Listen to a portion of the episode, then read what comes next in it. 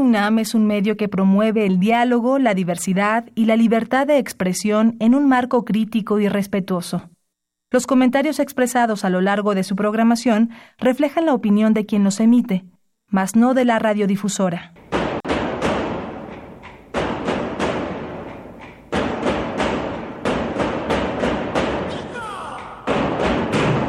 Discrepancias. Atacan a la universidad porque discrepamos. Viva la discrepancia, porque es el espíritu de la universidad.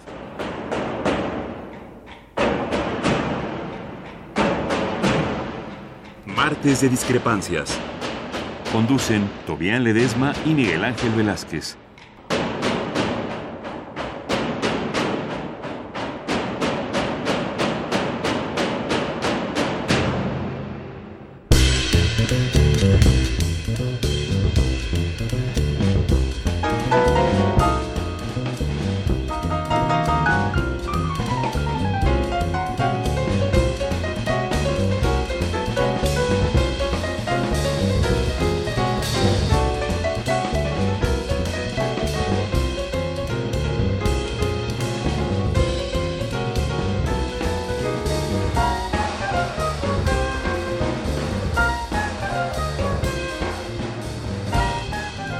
Muy buenas noches, gracias por estar con nosotros. Esto es Discrepancias, aquí en Radio UNAM, en donde pretendemos darle alguna información que sirva para que usted tome las mejores decisiones en lo político, en lo económico, para que se dé cuenta de qué tan cerca estamos del abismo. Como siempre, yo quisiera empezar platicándoles a ustedes de algo que a mí me parece que no puede no puede quedarse de lado. A ver, imperdonable tal vez, censurable seguramente. ¿Qué tiene que hacer usted frente a, la alianza de Andrés Manuel López Obrador con el partido Encuentro Social? De pronto algunas voces en el PRD dijeron, sí, nosotros nos salíamos con la derecha, Andrés Manuel se alió con la ultraderecha. No sé si el PS sea la ultraderecha. Lo que sí sé, estoy seguro, es que es un partido, claro, a la derecha, pero fundamentalmente es un partido de gente religiosa que no acepta muchos cambios que no solamente exige la modernidad, sino que exige la humanidad. No sé qué es lo que esté pensando Andrés Manuel López Obrador, pero no es posible que una agrupación de izquierda, como suponemos, hoy, hoy ya no lo sé, usted por favor dígame, Suponemos que está a la izquierda, arma una alianza con estos tipos.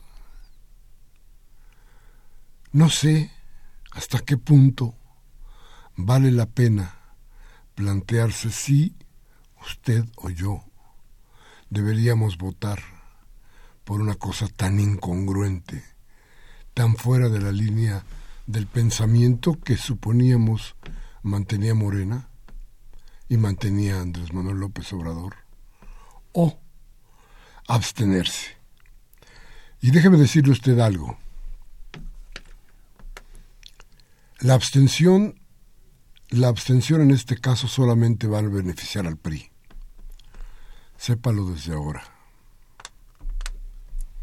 El PRI será el, el beneficiario de todos los votos que no se den.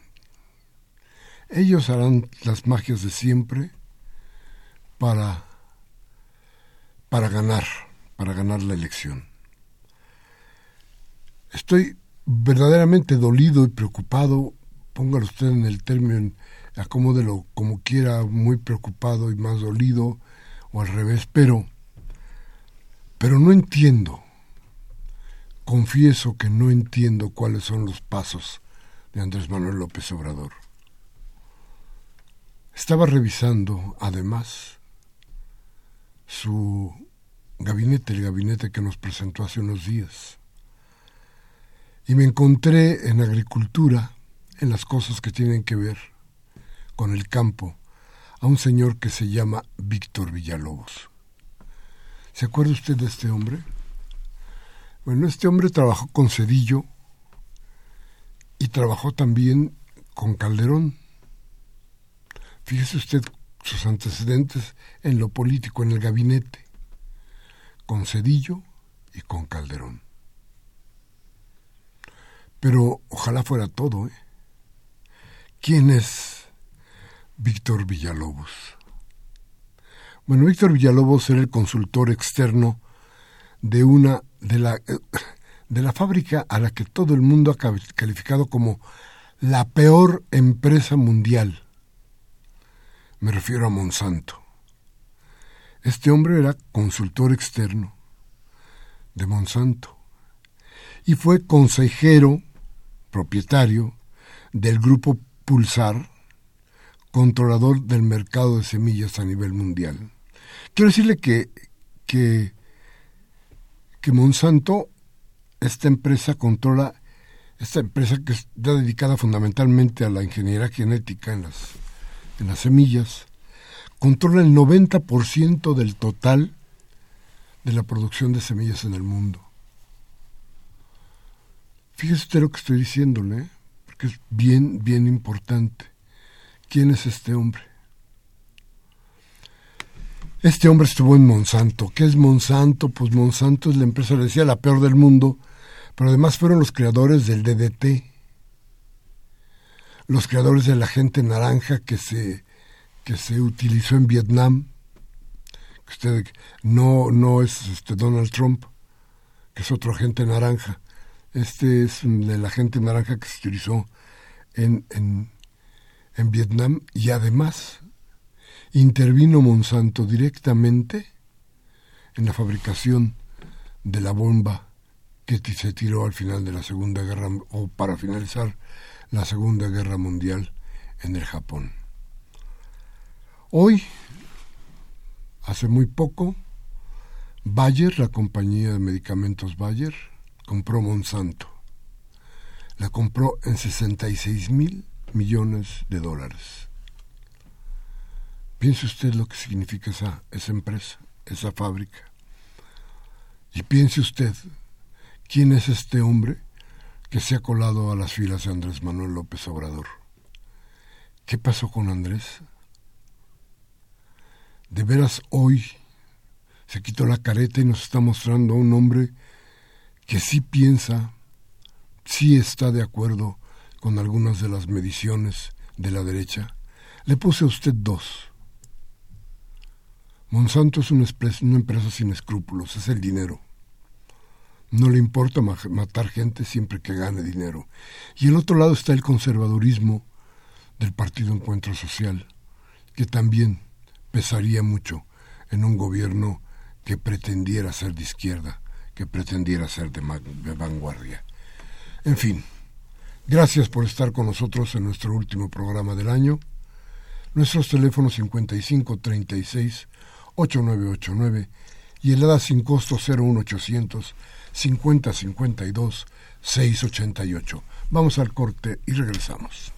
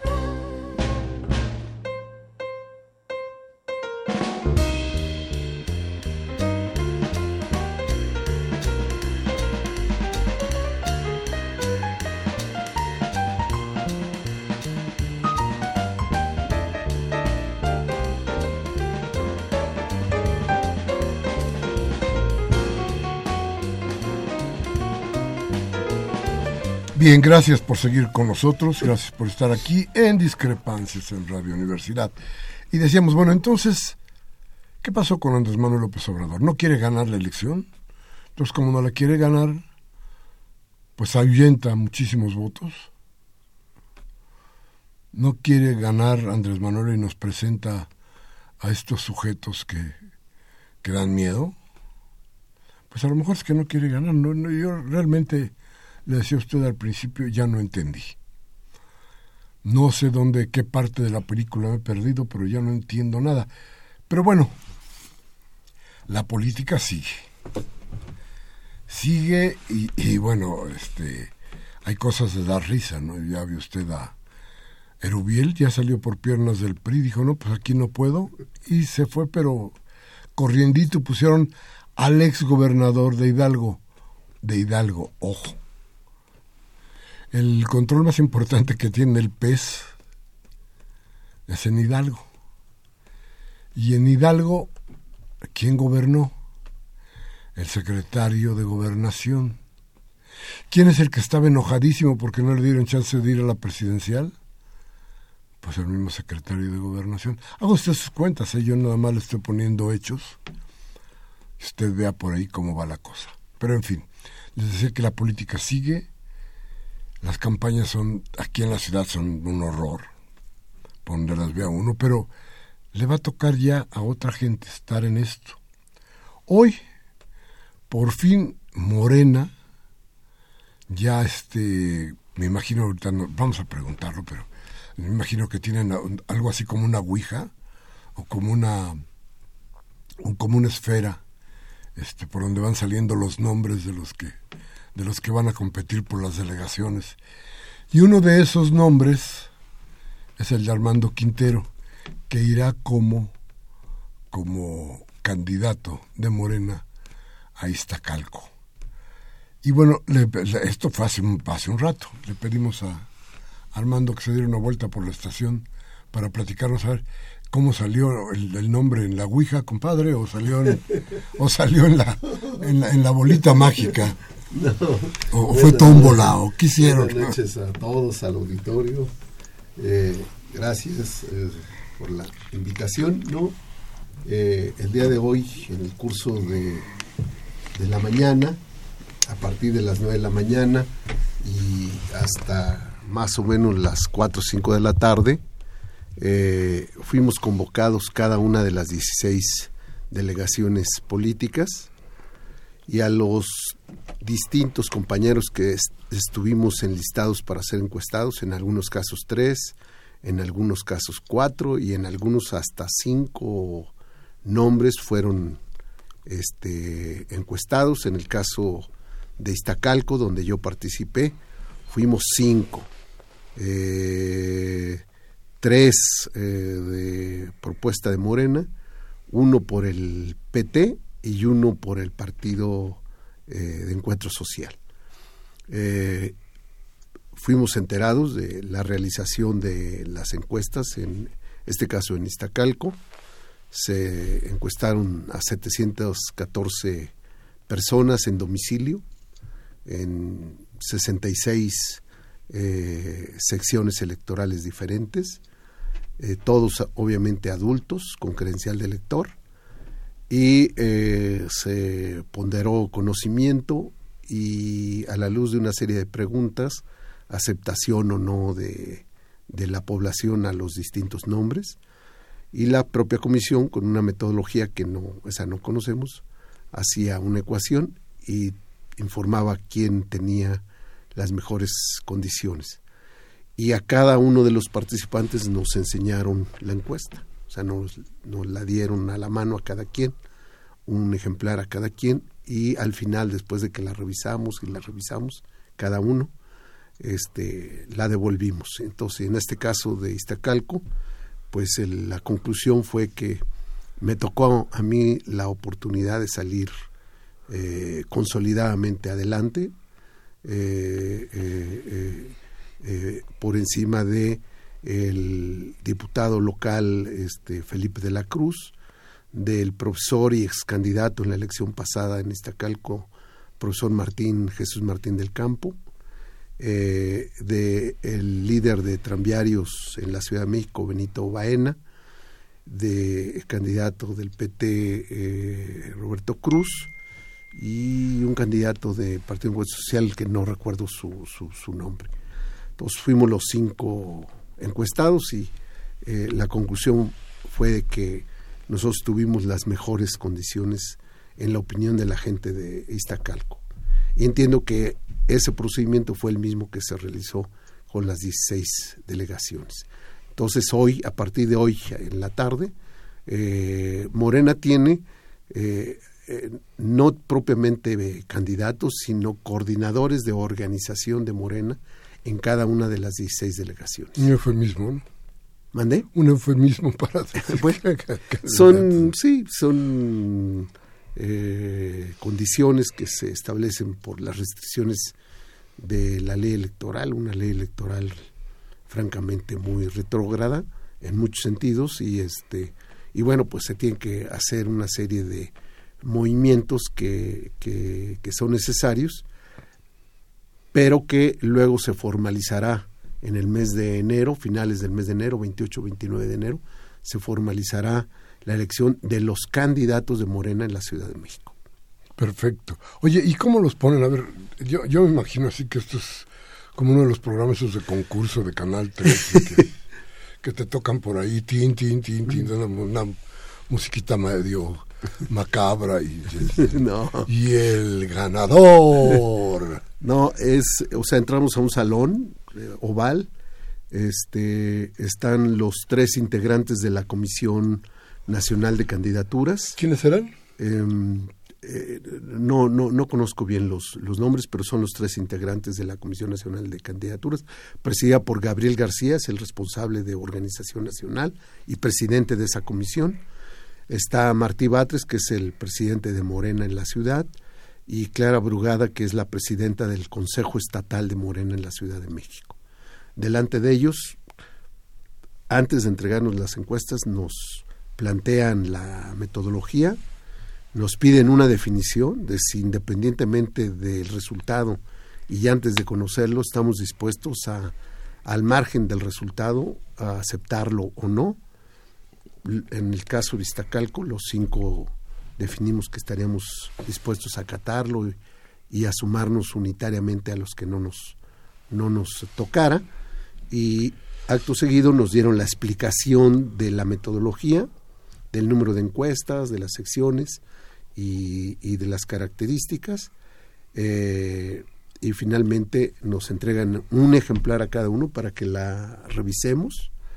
Eh, no es, nos es retirado y en la última hoja son cuatro hojas, en la cuarta hoja, pues ahí viene el resumen y la conclusión. Ahí dice quién tiene las mejores condiciones según todos los datos que están en nuestras manos y a nuestros ojos. La, encuesta se puso, se cuestionó mucho después de, del tema de la ciudad y de, Ricardo Monreal, ¿no? Este se cuestionó bastante.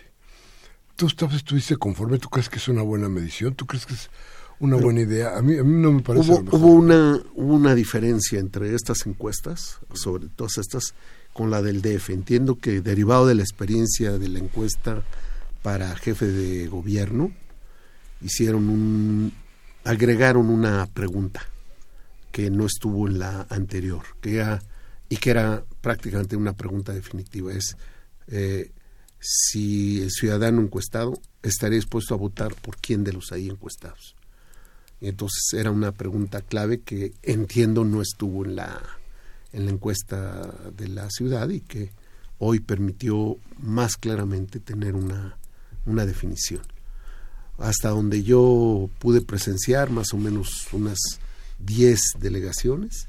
Eh, bueno, uno sale contento, otros salen cabizbajos, pero no vi manifestación de abierta inconformidad de, en ningún caso, ni en Cuauhtémoc, ni en Gustavo Amadero, este, pues en, eh, en ninguna de las delegaciones que pude observar, Milpalta, etcétera. Fíjate que a ver, tú ya fuiste delegado en Iztacalco. Sí, 2003-2006. Y el asunto este, es que después de tu de tu paso por la delegación, vino una delegada del PRD que a final de cuentas parece que no fue tan exitoso su, su asunto, pero su trabajo, pero, pero lo que sí hizo fue, digamos que monopolizar el poder, ¿no? Con la ayuda de algunos, de algunos eh, agentes del PRD, después puso a su marido como delegado. Sí. Y después en la delegación parece que tiene muchos, muchos, muchos problemas, ¿no? Entonces no va a ser difícil tu, tu paso por ahí, porque además estamos hablando de que tienen todo el aparato y mucho dinero, ¿no? Yo creo que no, por, por dos razones. La primera es porque en el periodo 2003-2006 que me tocó ser el jefe delegacional, tuve la fortuna de, según las encuestas que se publicaron en aquella gestión, de ocupar el primer lugar de aceptación de los ciudadanos de las delegaciones eh, de toda la ciudad, lo cual quiere decir que tuve un nivel de aceptación muy alto. En buena medida porque todas las políticas que yo impulsé de carácter social, en su mayor parte estuvieron recargadas en, en educación y siempre fueron políticas públicas abiertas. En mi gestión no hubo nada de lo que ahora es el PRD. El PRD ahora es una réplica muy burda de lo que hacía el PRI cuando ganamos la ciudad. Reparte despensas, reparte tinacos, ahorita están preparando una oleada de reparto de calentadores solares.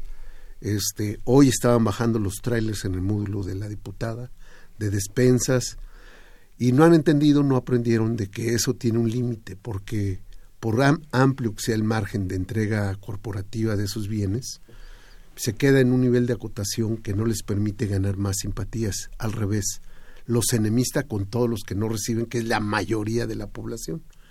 Entonces la gente allá tiene la idea de que solamente se le da a unos cuates a través de unos cuantos líderes y obligadamente a votar o a, a participar del grupo de la delegación.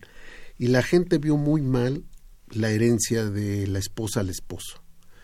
Si a eso se agrega ya políticas públicas muy graves, como por ejemplo Iztacalco es la delegación más pequeña de la ciudad, pero la más densamente poblada, o sea, tiene los dos polos. Entonces, en el caso de la diputada Mateos, autorizó un desarrollo urbano depredador.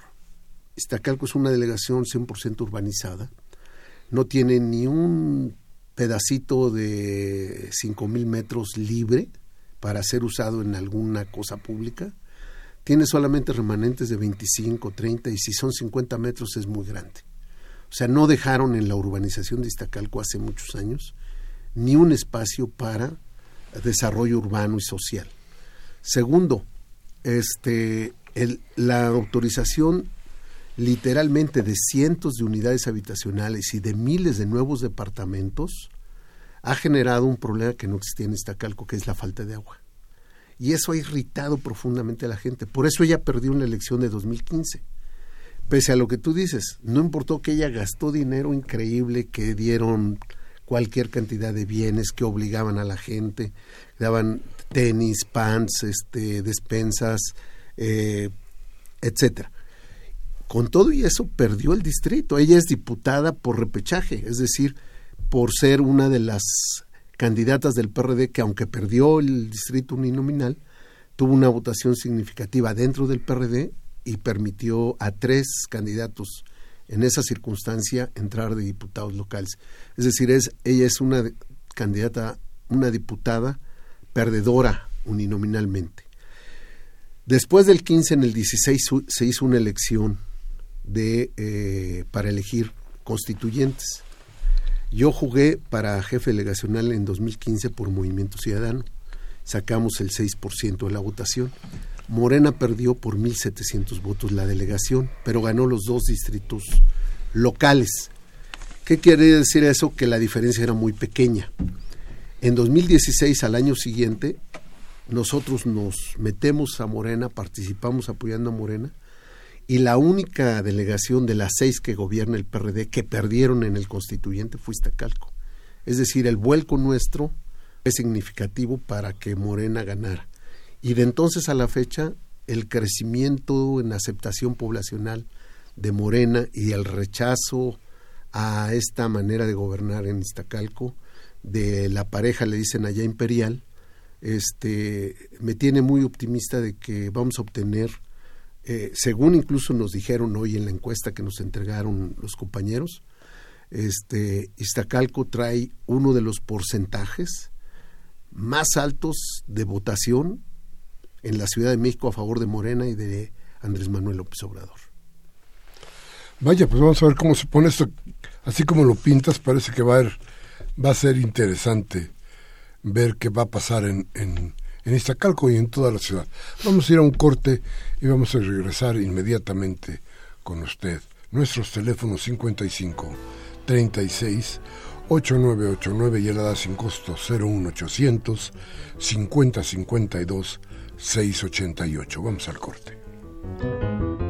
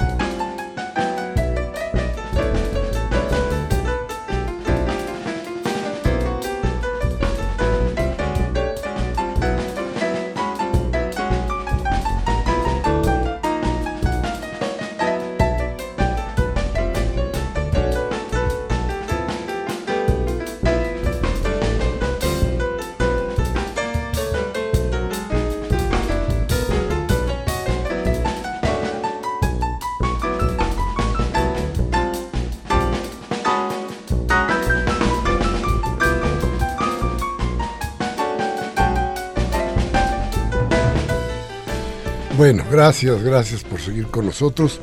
Eh, fíjese que hay, hay nombres muy interesantes en, en esto que ha sacado la, o que ha salido hoy de, de, de Morena, porque los nombres, algunos de ellos, ya los conocemos eh, pues desde hace rato, ¿eh? Y a ver, ¿qué, ¿qué piensa usted? Le voy a dar algunos de los de los nombres, déjenme ver si gano aquí, si encuentro aquí donde andaban los nombres. Pero este, me supongo que usted va a encontrar en, esto, en estas, en estas, eh, en estos nombres, gente que ya conoce. ¿Qué le voy a decir? A ver. Víctor Hugo Romo va a estar en la delegación Miguel Hidalgo, ya lo gobernó, regresa a Miguel Hidalgo, que era uno de sus de sus sueños, este eh, él, mismo nos nos confesó alguna vez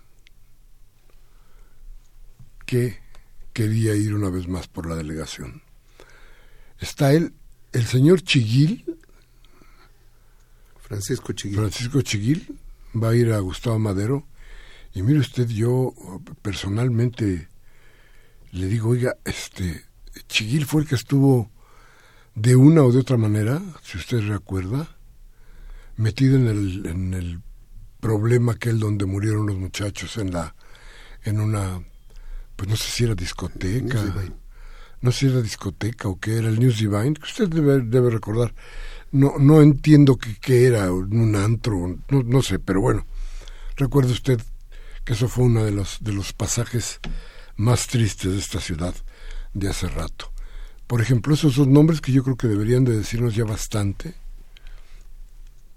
porque, eh, porque tienen, acarrean una historia. Vidal Llerena, el diputado, irá por, eh, irá por la delegación a Escaposalco me parece que, que es un tipo serio, que bien puede con ese paquete, es un es un tipo el que de veras este, tiene muchas posibilidades, creo yo. Eh, ¿Quién más? Déjeme acordarme. ¿quién Patricia Rosanchondo de Carranza. Ah, Patricia Rosanchondo en, en Carranza. Este, ay. Ay, oiga, y qué cosa. María Rojo. María Rojo a Coyoacán. Sí, está, va a estar eso muy interesante. Creo que en el lugar en donde menos quieren a María Rojo, que no la quieren para nada, es precisamente, precisamente en Coyoacán. Así es que imagínese usted qué va a pasar con María Rojo en Coyoacán. En fin, yo creo que tiene usted que tener en mente que lo que suceda, mire, las, las alcaldías, que no son delegaciones, las alcaldías, que son las que estarán en juego, van a estar rodeadas de un equipo de trabajo que va a ser muy importante y que va a tener la posibilidad de estar mucho en contacto con la población. Vamos a ver si esto de veras se cumple. Yo creo que eh, de cualquier manera a la hora de las votaciones las cosas van a contarnos una historia diferente. Pero, pero, bueno, este, hay que ver otras cosas. Y por ejemplo, Armando, tú te vas a enfrentar a un aparato poderoso, un aparato fuerte. No, no, este, no podemos decir de ninguna manera, de ninguna forma, Bien, sobre no. que, que esto va a ser un día de campo. No, no va a ser día de campo ni un baile de caquí. Va a ser difícil, pero yo confío dos cosas, o tres cosas, mejor dicho. Uno, la gente tiene memoria de que nosotros gobernamos 2003-2006, que ocupamos el primer lugar, hicimos cosas para todos y todos, cosas muy importantes, cargadas a la educación y a la cultura. Creamos cuatro centros de cómputo con 150 computadores con internet gratuito hace 11, 12 años, una escuela de música, eh, creamos los primeros parques lineales de la ciudad, hoy están de moda, pero el primero que hizo parques lineales para todos y todos fui yo.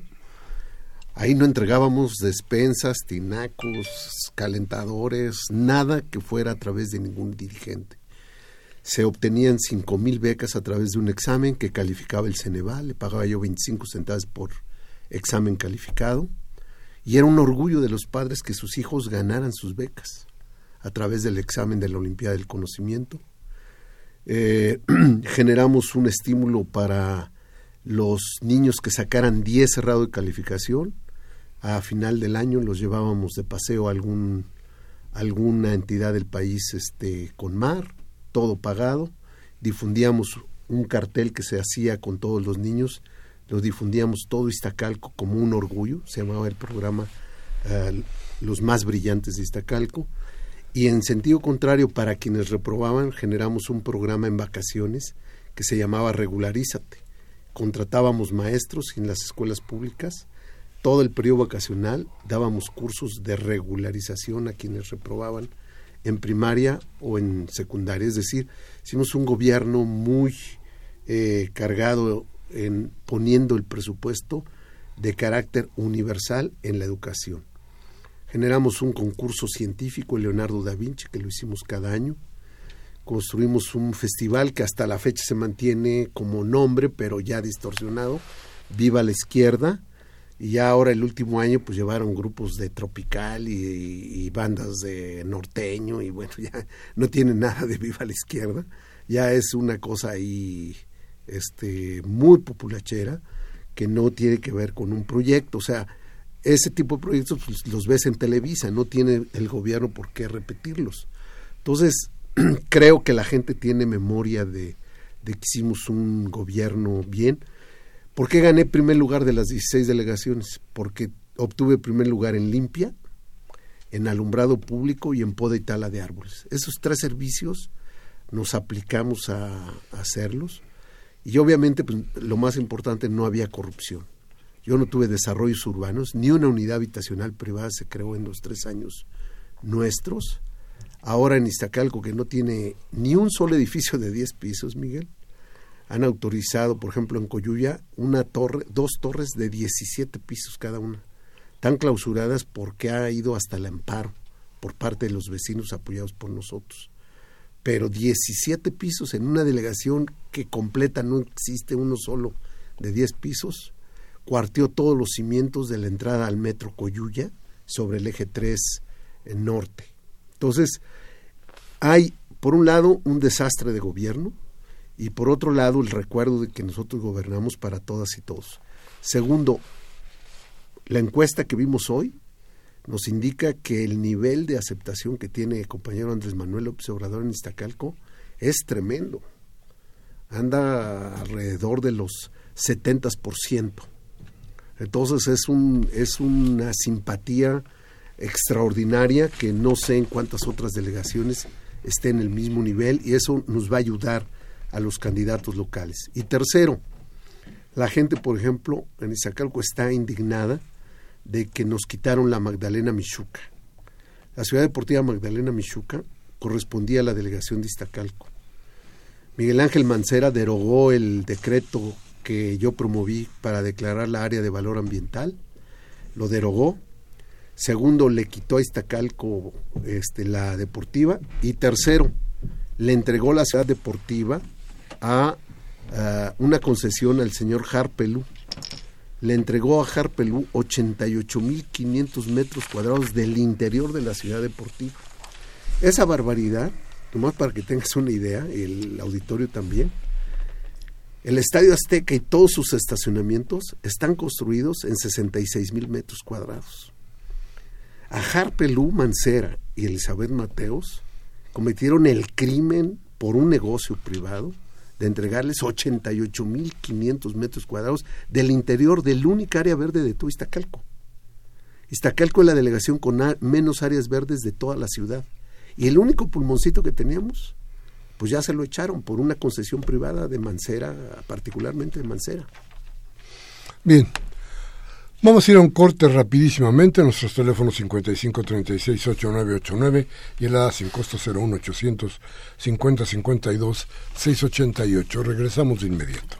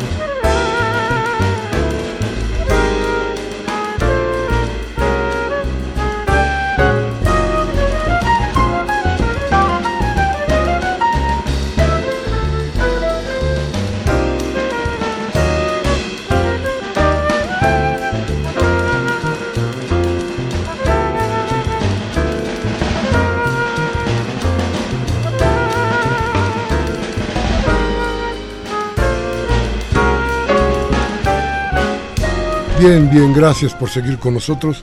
Qué bueno que están aquí. Y bueno, ya llegó Tobián Ledesma, víctima del, del tránsito, del tráfico de automóviles, de camiones en esta ciudad, que revientan las noches de, sembrinas. ¿eh? sí. Una disculpa y muy buenas noches a todas y todos.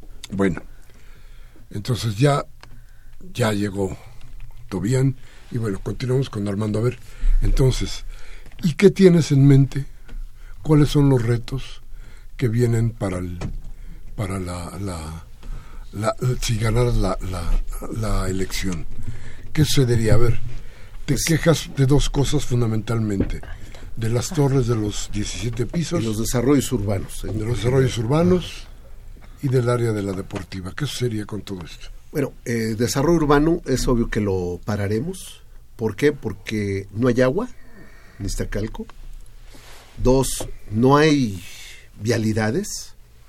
Salir de Iztacalco en la mañana al centro, que estás hablando de no más de 7 kilómetros, 8 kilómetros, te cuesta en tiempo una hora y media. este, y en la noche al regreso lo mismo.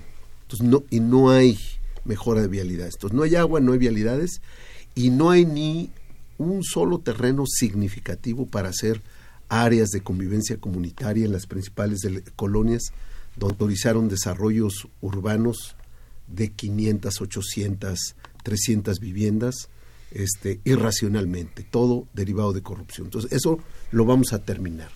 Segundo, estoy planteando recuperar la deportiva para Iztacalco y revisar el tema de la concesión a Harpelú del estadio de béisbol. Pero hay otro tema que inquieta mucho a la delegación. De enero a septiembre, Miguel, se cometieron 6.295 delitos, 700 delitos mensuales. Todos los delitos graves, asesinatos, crimen, robo a casa habitación, robo a transeúnte, robo en transporte público, todos en el último año y medio están disparados en Iztacalco. Ya sabemos que el delegado no le compete, pero cuando yo fui delegado, el secretario de Seguridad Pública era Marcelo Ebrar y el procurador era Bernardo Batis. Y como yo repetí lo que hacía Andrés Manuel de ir todos los días a recibir el parte policiaco, tuve que pedir la salida del jefe del sector 1 de la policía preventiva y me tocó pedir la salida del jefe de la policía judicial del sector 2. ¿Por qué? Porque yo veía los números y lo que me decía la gente y sin que el delegado tenga jurisdicción sobre ellos, pues para eso hay relación institucional y política, y entonces yo logré que los índices delictivos de Iztacalco se disminuyeran porque participé tres años disciplinadamente todos los días, de domingo a domingo, en el parte policiaco a las 8 de la mañana. Y eso mismo le estoy diciendo a la gente que lo voy a volver a hacer para recuperar en la delegación eh, eh, Iztacalco. Se ha perdido mucho espacio público si tú vas a calle 7, no tienes idea de calle 7 entre el límite de Pantitlán y Ciudad de Zahuatcoy, hoy en día es un muladar oscuro, está invadido de comercio ambulante, en un camellón público están sembrados unos puestos de 4 o 5 metros clavados al, pavimento, o sea, es un, un desorden, un desastre urbano, vecinal, de movilidad, etcétera. Todo eso es gobierno o el gobierno que hay es parcial, es para grupos y no es para todos y todos los iztacalquenses. Mi lema es Iztacalco para todas y todos. Al final del día, el presupuesto no tiene origen partidario. Sabemos nuestras prioridades. Educación, vamos a apoyar muchísimo la educación, vamos a apoyar la cultura, promover la cultura popular en las colonias, en los barrios, vamos a promover el deporte para los jóvenes, vamos a otorgar becas, pero no como ahora a través de líderes, que eso es lo que pudre sus programas, ¿no? Vamos a estimular la participación de los jóvenes eh, a través de Olimpiadas del Conocimiento, vamos a entregar estas, estas becas, vamos a ampliar los espacios deportivos, todos están muy abandonados. En el Infonavit Iztacalco, que es una de las tres grandes unidades de toda la Ciudad de México, 5.100 departamentos, este, yo hice un parque en el 2005, hoy en día es un muladar. Entonces necesitamos recuperar ese parque, que es el único parque que tiene esa unidad de cinco mil, más de cinco mil departamentos, hay 25 mil habitantes. Y a su alrededor no hay más que ese parque que habíamos hecho que hoy está 100% destruido. Es decir, vamos a una política social de carácter universal para todas y todos, no vamos a hacer clientela, vamos a generar, aprovechar los recursos públicos con honradez, con eficiencia en estos temas y vamos a hacer que la gente vuelva a recuperar la confianza en la autoridad, en el gobierno y que se sientan orgullosos de ser de, de, Iztacalco. Hoy hay desánimo, hay eh, indignación, hay enojo, entonces creo que si corregimos el camino con obras públicas, las que pide la gente, Miguel. No hay agua en el centro de, la delegación y se les ocurre hacer una fuente de piso en la explanada de la delegación vecinal, delegacional donde no hay vecinos. Entonces no hay agua todo alrededor en las colonias eh, Ramos Millán y Cuchilla Ramos Millán, pero se les ocurre hacer una fuente que eh, expulse el agua desde debajo del piso. O sea, que se vea bonito. Que se vea bonito y, y, con una contradicción, ajá, con, con, una contradicción porque no hay agua alrededor. Entonces, eso en lugar de que la gente lo haya agradecido y, lo haya visto con simpatía, ha generado mucha indignación. Creo que la mejor manera de gobernar es escuchando a la gente. La gente nos va a decir cuál es su necesidad, cuál es su prioridad y ahí vamos a invertir los recursos públicos, no al revés. Hoy en día, todo el presupuesto participativo que tú sabes es para resolver cosas de la comunidad en la vía pública, eh, orientados, obligados por el delegado y la diputada, todos los comités vecinales, Miguel Ángel, pidieron calentadores solares, que es un tema para el interior de las casas. Y el año pasado obligaron a los tinacos. Ah, pero además, ellos venden el año pasado los tinacos y ahora van a vender todos los calentadores solares. Y obviamente no hay ninguna mejora en la vía pública. Cuando es un proyecto, ese presupuesto participativo está en la, en la ley de participación ciudadana para mejoras vecinales de parques, jardines, de iluminación, de banqueta, de pavimento, de parques, de las escuelas, de lo que sea comunitario.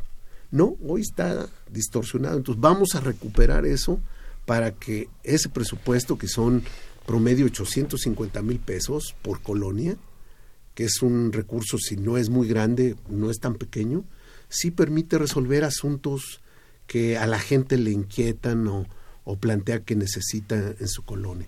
Todo eso lo vamos a recuperar, pues yo hablo de honradez y eficiencia. Eso nos va a permitir ser, resolver temas que la gente quiere. A ver, te voy a preguntar una cosa eh, y nos vamos a ir a un corte. Es que no me respondas, se la dejo ahí. ¿Tú perdonarás, como Andrés Manuel, por ejemplo, a la diputada y al delegado actual? ¿Tú tendrás a un cura en tu en tu en tu en tu gabinete no, no me contestes. Vamos a un corte, regresamos de inmediato. Teléfono 5536-8989. Nuestra alada sin costo 01800 5052 688. Vamos al corte.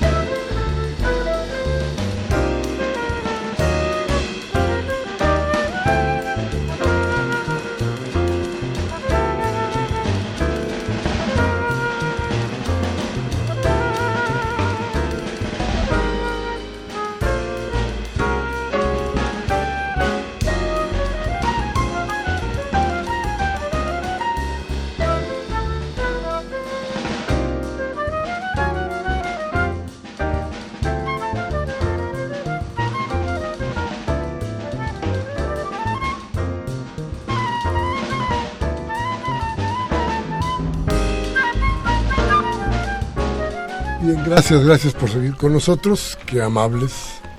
Yo espero que de todas maneras estén aquí con nosotros, platicando ahora con Armando Quintero. Y entonces, perdón y curas. Bueno, creo que en Iztacalco este, eh, la gente está muy enojada por la corrupción, por estos desarrollos eh, que han violentado el uso de suelo. Por ejemplo, en Pantitlán, Miguel Ángel, es H3 esa colonia y está inundada de edificios de siete niveles. Aún suponiendo que les aplicaras norma 26, que ya no existe, su máximo sería cinco niveles. Pues los encontramos de siete niveles, ¿no?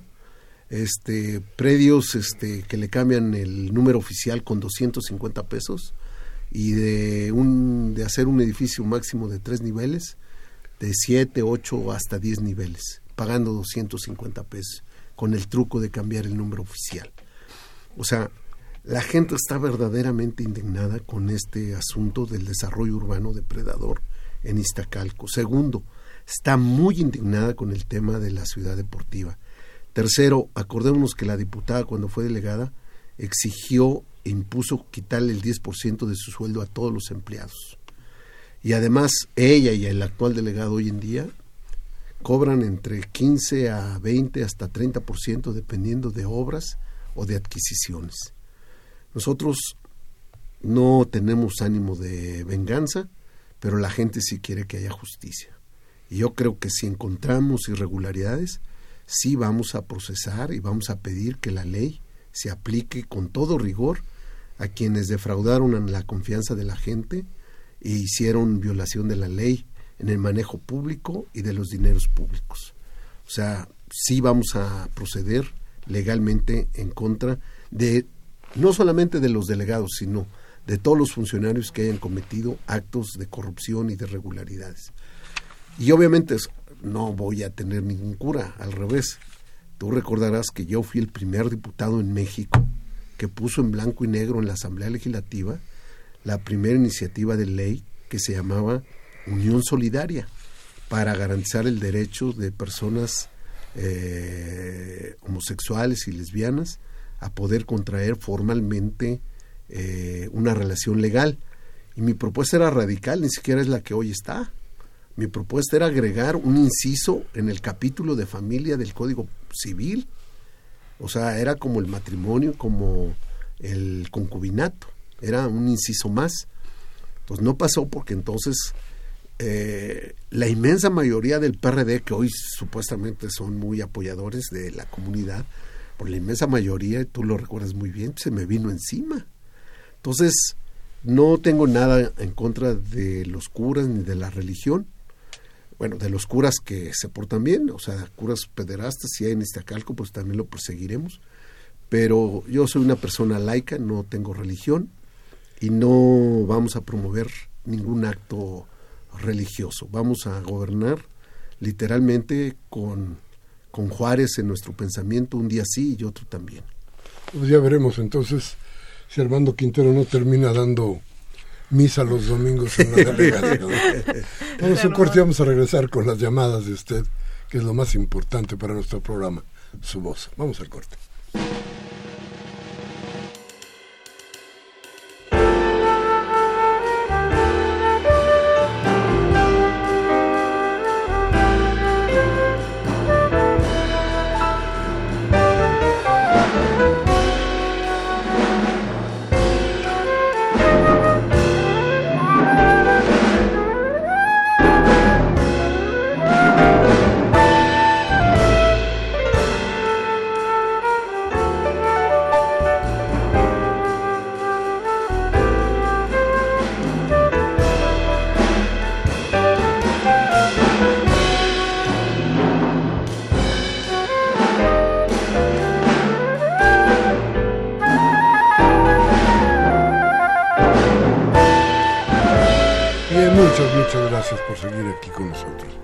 Vamos con sus llamadas. bien.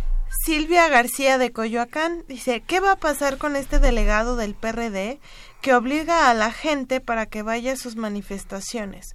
¿Cuándo nos vamos a deshacer de los malos ah, alcaldes? Repruebo lo que hizo la señora Barrales al unirse con el PAN. De todos los peores, Andrés Manuel es el menor, es el menos peor. Bien, pues qué, qué bien que Mire, yo creo que tenemos que hacer una gran reflexión sobre todo lo que está sucediendo. Y yo insisto, y así lo, lo digo y lo, y lo he escrito, el asunto es, este, si no se vota por Andrés Manuel López Obrador, hay dos opciones, votar por otro. No existe otro, ¿eh? No. No hay otro. Para cambiar el país, ¿no? Este, no hay cómo. Es decir, a ver, ya platicamos con usted en programas pasados que las diferencias, por ejemplo, Andrés Manuel, es que uno propone seguir la guerra, es decir, seguir matándonos unos a otros y el otro está buscando cómo hacer la paz.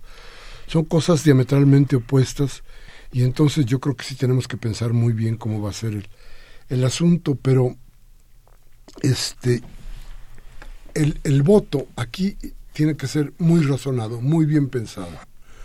No, yo desde mi punto de vista no puedo dejar de decir las cosas que creo que deben ser señaladas para que, insisto, usted tome una buena decisión. Nos dice Yolanda Martínez de Gustavo Madero. Dice, apreciado Miguel Ángel, gracias, doña Yolanda. Tu consentido, me dice, siempre fue Mancera. Y estás dolido porque no salió como candidato y criticas mucho a Andrés Manuel. Pero no criticas ni a Cepeda ni a Naya. Por todos, que dice, por todos hay, para todos hay una crítica. No nada más para López Obrador. Viva López Obrador. Este, mire, yo, la verdad, ya hemos hablado mucho de Anaya.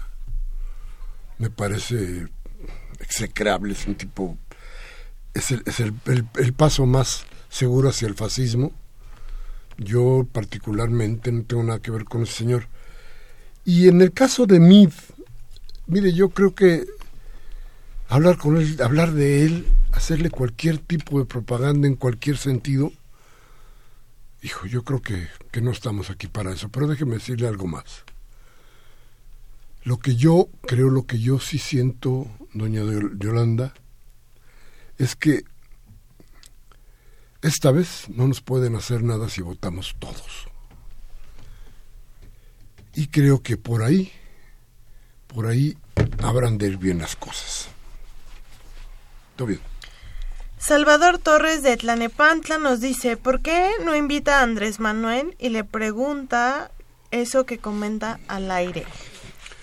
El asunto con Andrés Manuel durante todo el año ha sido que eh, Andrés Manuel ha andado por todos los días anda fuera del país, del, de la ciudad. Los martes principalmente no está en México. Entonces, claro que lo hemos invitado y si usted se acuerda y nos ha seguido, Andrés Manuel ha venido en muchas ocasiones este programa a platicarnos sobre sus proyectos y desde luego que está la invitación y a lo mejor ahora que estén en campaña por aquí por la Ciudad de México lo jalamos y nos lo traemos. Dice doña Karen Dama, a quien le envío un abrazo y un beso, dice, por hoy no voy a despotricar, solo voy a decirles feliz Navidad a todo el equipo. Muchas gracias. Muchas, gracias, a usted, doña Karen.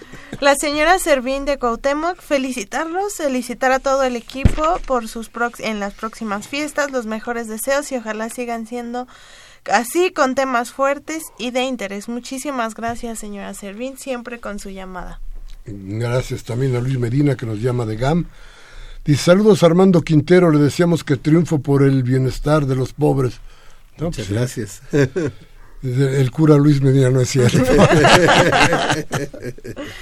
Quetzalcoatl Bisbet de Coyoacán dice, don Miguel Ángel, considero que el partido Morena ha hecho el negocio de la política que por hoy por día lo ha hecho mal por haberse aliado con la ultraderecha evangelista del PES. Considero que como hombre de negocios el líder de Morena está tronando con su pecero.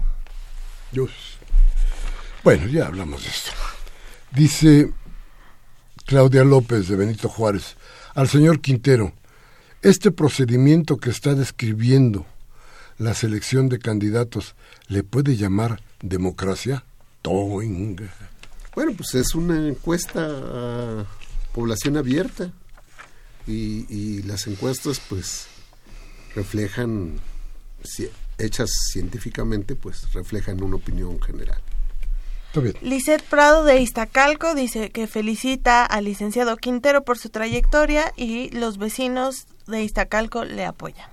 Muchas gracias. Rubén Pinto de Catepec dice, a mí no me interesa con quién se alíe López Obrador. Yo voy a tratar de convencer a la gente de que es la mejor opción. Si no, va a llegar otra vez la bola de corruptos. Muy bien, don Rubén. Lourdes García de Tlalpan, yo y la gente que me rodea ya no queremos a ningún partido. Mañana va a haber una manifestación de damnificados. ¿Dónde está el dinero que se donó para ellos? ¿Qué ocurre con el gobierno federal? Yo creo que vamos a tener que, invitar rápidamente, a ver si los primeros programas de enero, de enero. Este, eh, a la gente de la reconstrucción para que nos platique cómo va, pero sobre todo a los grupos de damnificados que están trabajando bastante fuerte. Nos dice Alberto Juárez de Acueducto de Guadalupe. Yo creo que la izquierda debe aglutinar partidos. ¿Qué dice? Yo creo que la izquierda debe aglutinar partidos de derecha, izquierda o lo que sea, ya que cuando son precandidatos se ofrecen algunos objetivos. Ya cuando son candidatos ofrecen otra cosa. Hubo un desgraciado que firmaba ante notario público Peña Nieto, pena porque me da pena. Dice, ¿cuántas de esas promesas cumplió realmente? No aceptar esas propuestas con precandidatura me suena a infiltrados del comentarista, me suena a chiflado. Debemos aglutinar a las izquierdas porque el PRI y el verde siempre dividen. Tiene toda la razón.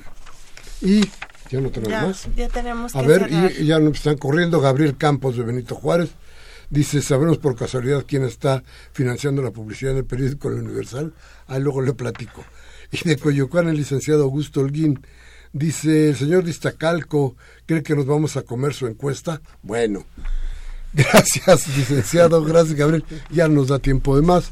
Le agradecemos mucho a usted este último programa del año que ha estado con nosotros. Gracias, Toby. Muchas gracias por todo este año, discrepancias. Gracias, Armando, a nuestro Muchas gracias, de trabajo. Buenas noches. Feliz año nuevo. Feliz Navidad y feliz año nuevo. Hoy, 19 de noviembre del, de diciembre del 17, Socorro Montes estuvo en los controles técnicos, Mariana Modragón nos ayudó en la producción y Baltasar Domínguez vino a despedirse de nosotros este fin de año. Muchas gracias a todos ustedes, un abrazo grande y el 9 de enero estaremos de vuelta aquí, si no sucede algo difícil, vamos a desearles felicidades para el próximo año. Gracias.